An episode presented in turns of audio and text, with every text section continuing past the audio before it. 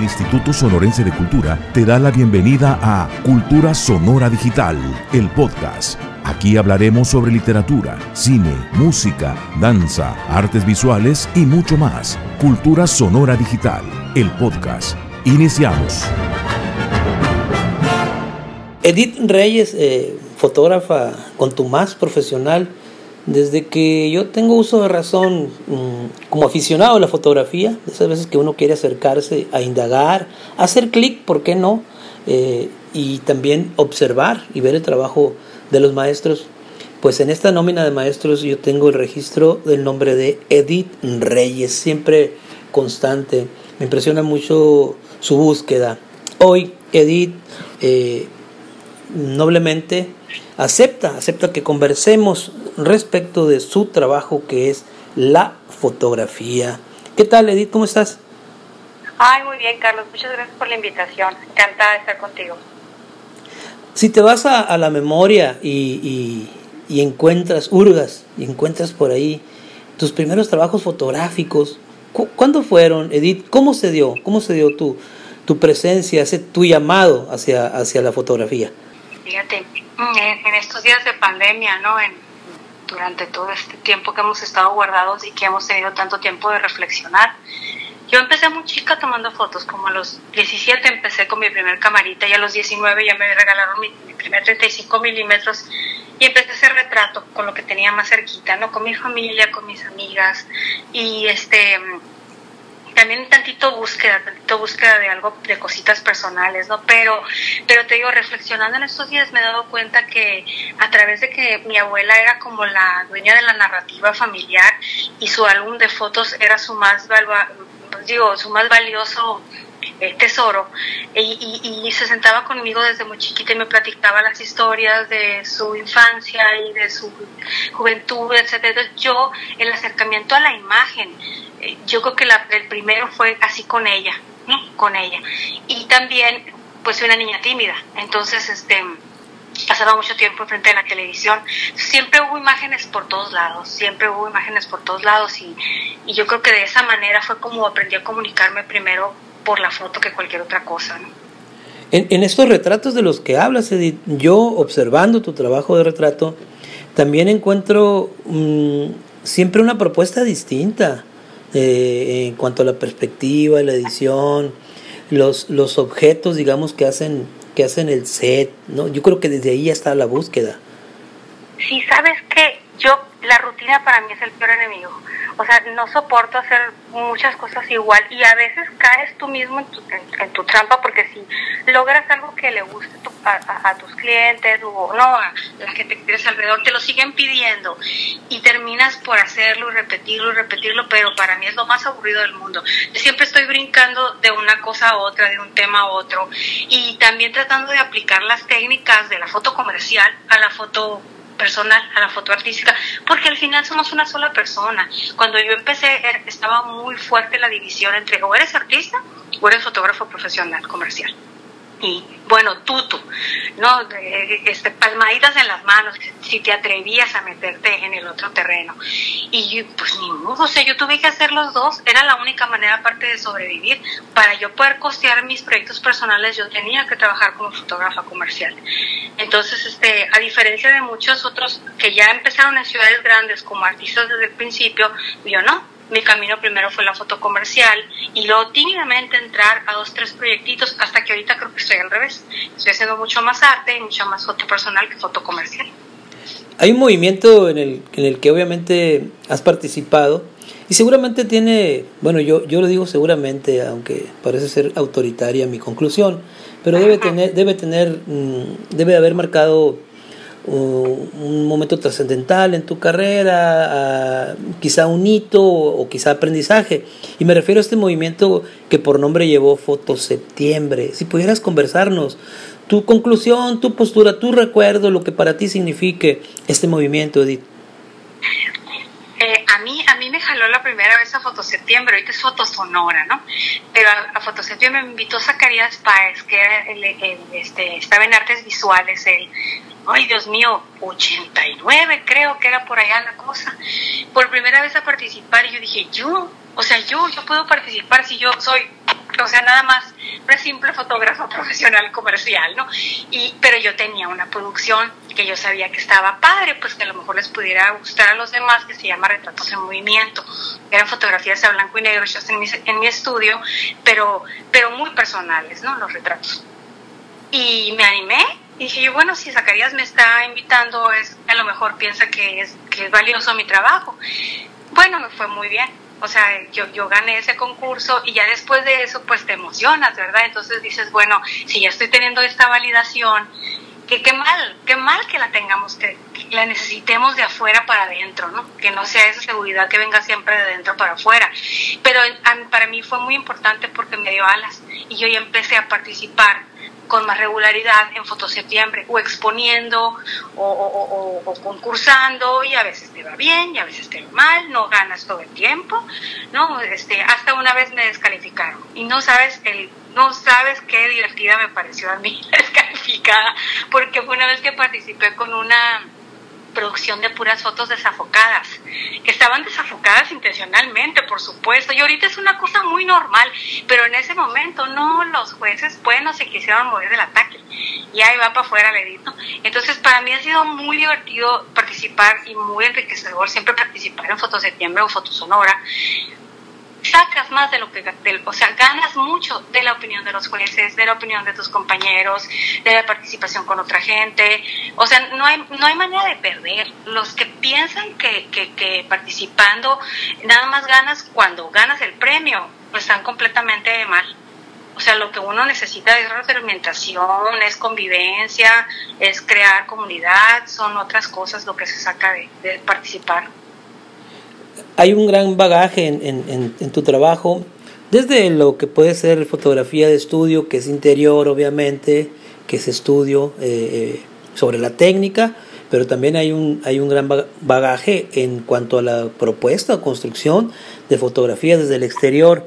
Yo ahora mm, me animo a comentar respecto de un trabajo que vi yo en la Galería Eusebio Francisco Quino, donde el trabajo que miré a mí me convocaba a, a, narraciones. Fue, una experiencia inolvidable porque al contemplar tu trabajo, tu propuesta de esta fotografía, de, esta exposición, eh, yo lo estaba viviendo más como una fábula, lo estaba viviendo más como un discurso narrativo, el cual me llenaba a mí de fantasía por las ediciones de la fotografía y, y por cómo lo estabas planteando. Eh, creo que recuerdas bien ese trabajo, si pudieras hablarnos respecto de él, por favor. 15 metros de arena, eh, sí, ¿verdad? Exacto, exacto. Ay, muchas gracias por tus comentarios. Eh, 15 metros de arena fue, es mi última producción y estuvo expuesta en, el, en la galería. Este fue el premio de Fotosonora del año pasado. Ay, no sabes, o sea, yo, fue una cosa muy, muy, muy interesante para mí porque fue muy instintivo y muy orgánico, de la manera que empecé a trabajar ese, ese proyecto. Otros proyectos que he tenido que tienen que ver con mi familia o con el entorno, pues hay más, no sé, como más pensadera, es más hacia afuera, pero esa fue una relación directa mía en la arena con objetos de basura que me empecé a encontrar. fue una cosa así muy... Yo soy un amante del mar, pero una cosa increíble desde chiquita, porque ahí pasé todas mis infancias, ¿no? toda mi infancia, todas mis vacaciones. Entonces, este, eh, en uno de esos viajes, eh, el año antepasado, creo que fue en mayo, eh, empecé a encontrar de pronto, sin siquiera buscarlo, había mucho sargazo. Y en el sargazo de pronto empecé a ver como ciertos objetos que parecían como mini esculturas.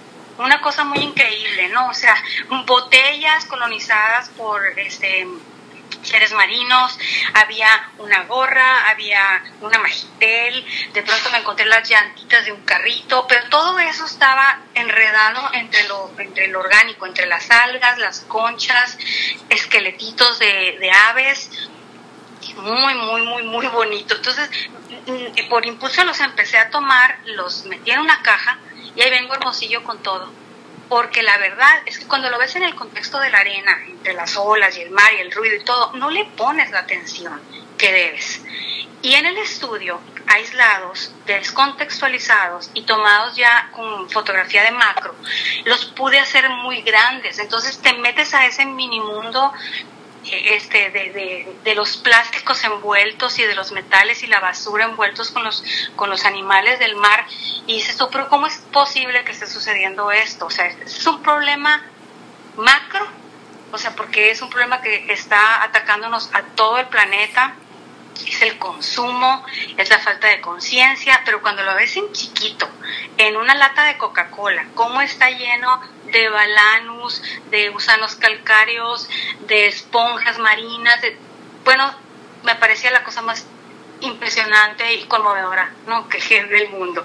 Entonces, eh, eh, eh, así fue como hice una serie de 15 fotografías que fue lo que, lo que expuse y las hice en formato grande, ¿no? En gran formato, para que nosotros podamos acercarnos y ver que en esos objetos chiquititos está la presencia marina, está tratando como de comunicarse con la basura. Esa es la cosa más tremenda, ¿eh? A mí me parece muy, muy tremendo. Esto que, que nos conversas, esto que nos comentas, pues me, me hace pensar, concluir cómo la fotografía también te mete a indagar otra otras partes del mundo. Eh, cómo la fotografía te da pie a ti también para, pues para tu construcción interior. Sí, sí. Fíjate que la foto para mí es, es nada más una herramienta de investigación. Y soy como muy curiosa de pronto me llama la atención esto y luego brinco para allá y luego brinco para acá. Y la foto ha sido una, una, manera como de, ok, ya eso es importante. O sea, si lo estás fotografiando, es, porque realmente quieres aprender más de eso. para aprender. La fotografía es para aprender porque ahorita todos somos fotógrafos. Todo el mundo tiene un celular. Entonces ya se acabó. Ya la nostalgia de la, de la fotografía de antes ya se debe pasar. Ya ahorita todos somos fotógrafos que no todo mundo nos se dedique, no nos dediquemos a esto, este, es diferente. Pero todos, ya es como hablar, como cantar, o sea, ya fotografiar. Eh, es un lenguaje que todo el mundo está utilizando. No hay conciencia de eso, de qué se está diciendo. Eso se me hace muy tremendo eh, también. Por eso a veces me gusta dar clases, porque sí creo que tenemos todos una responsabilidad para con la imagen Así como no puedes pararte en media calle y empezar a gritar groserías y decir todo lo que se te ocurra porque te va a llevar la policía, eh, también tenemos una responsabilidad para con las imágenes que estamos haciendo todos, todos nosotros. Lo que estamos publicando en las redes es un ejemplo. Claro. Sobre tus proyectos eh, actuales, Edith, si nos pudieras platicar. Pues mira, estoy en esto, porque en los dos proyectos últimos que tengo, que uno tiene que ver con género, se llama Domesticada, y ahorita tengo 10 piezas expuestas ahí en Plaza Londres y si gustan pasar a verlas, el Boulevard Hidalgo. Este, y, y, y, lo curioso es que cuando piensas que ya acabas, eh, te surgen otras preguntas. Entonces, con ese mismo tema eh, que tiene que ver con los patrones familiares, eh, sigo. Y este que es el último, que es 15 metros de arena, y se llama 15 metros de arena porque en esos 15 metros de arena que caminé fue donde encontré las primeras piezas de basura que me gustaron. Y también pienso que mínimo cada persona, que tuviéramos limpio el mar, en ese pedacito donde tú estás sentado, o sea, uh, no sabes el avance que habría. Y yo pienso seguir buscando, seguir buscando en este tema, en el tema de la ecología, apoyando a los activistas, a los activistas que hacen tan bonito trabajo sin recibir un 5, ¿no? Va a haber una, una limpia masiva en Bahía de Quino 3 y 4 de octubre ahora para toda la gente que quiera ir y nos vamos a poner a limpiar la playa y un estero entonces, este, yo ahorita lo que pienso seguir haciendo es seguir eh, produciendo alrededor de 15 metros de arena, ya sea en video, ya sea exponiendo o, generando nuevos, nuevas fotos, este, para tratar de, aportar un poquito la conciencia.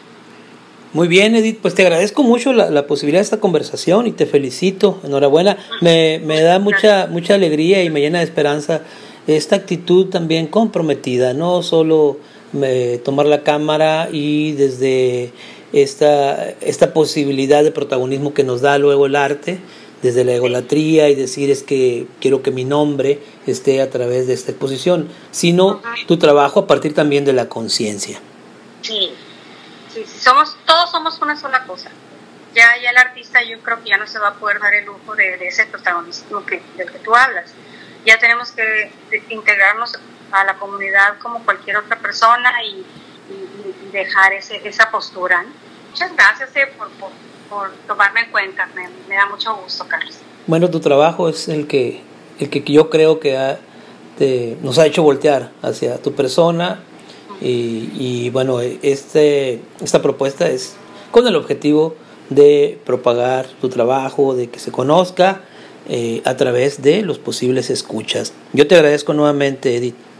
Muchas gracias. Muchas gracias a ti. Saludos a todos. Un fuerte abrazo, un fuerte abrazo, Edith. igualmente. A usted, a usted apreciable, escúchalo conmigo para que continúe a través de nuestras redes, diversas redes desde Instituto Sonorense de Cultura. Soy Carlos Sánchez, con permiso. Cultura Sonora Digital, el podcast. Acompáñanos en el próximo encuentro con el arte y la cultura en Sonora. Cultura Sonora Digital, el podcast, una producción del Instituto Sonorense de Cultura.